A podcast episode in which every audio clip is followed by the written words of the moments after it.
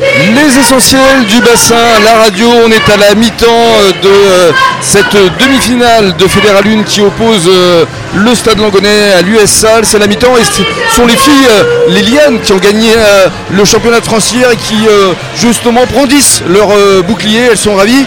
Et en revanche, toi Xavier, tu es un peu moins ravi par cette première mi-temps. Hein. oui, on, est, on, est, on est dominé, on n'est pas bon en touche. Il n'y a que la mêlée qui a été satisfaisante sur cette première mi-temps. c'est un match très compliqué pour mes sangliers. Voilà, on rappelle qu'il y a eu deux touches qui n'étaient pas droites. Il y a eu deux pénalités en début de rencontre qui ont été manquées. Et malheureusement, ils se prennent une pénalité plus un essai. Ils reviennent un peu au score et ils se reprennent un essai à, avant la mi-temps. de suite derrière.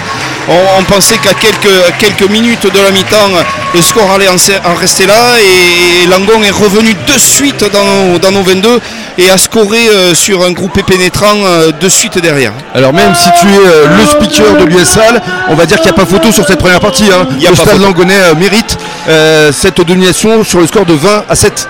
Et oui, je suis bien obligé de dire que Langon, sur cette première mi-temps, mérite amplement ce score. Euh, ils ont été dominateurs, mis à part sur les 3, 4, allez, voire 5 premières minutes où le jeu était assez équilibré avec une légère domination euh, euh, de salle.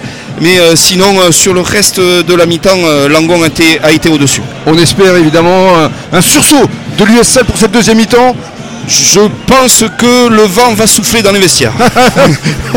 On vous dit à tout à l'heure pour le podcast de la deuxième mi-temps.